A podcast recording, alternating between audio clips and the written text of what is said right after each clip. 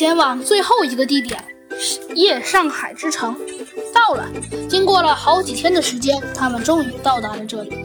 这里的景象让人大吃了一惊：一片灯红酒绿、闪烁着灯光的招牌，街上许多穿着西装的绅士和仆人、妇女走着，还有拉面包车的车夫载着一个胖胖的绅士，一片繁华，好像上个世纪二三十年代的夜上海。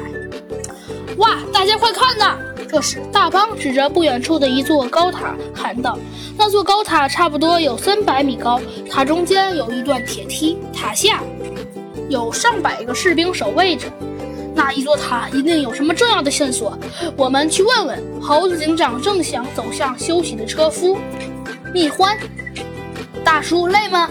猴子警长向蜜獾打了个招呼。蜜獾抬起头，微笑地问道：“有什么事儿吗？”猴子警长指了指高塔，问道：“呃，先生，请问这座高塔是干什么用的？”蜜獾听了一愣，他站了起来，打量起了猴子警长来。“小朋友，你好像不像是本地人呐，从哪儿来的？”猴子警长如实说道：“森林都市来的。”这时，蜜獾像是很惊讶的样子，转了转眼珠，回答说。呃嗯我知道了。其实那座高塔也没什么用，你们可以去看看。谢谢了，猴子警长。说完便走了。这时，蜜獾偷偷地掏出了一个对讲机，说道：“发现外来人员，行动！”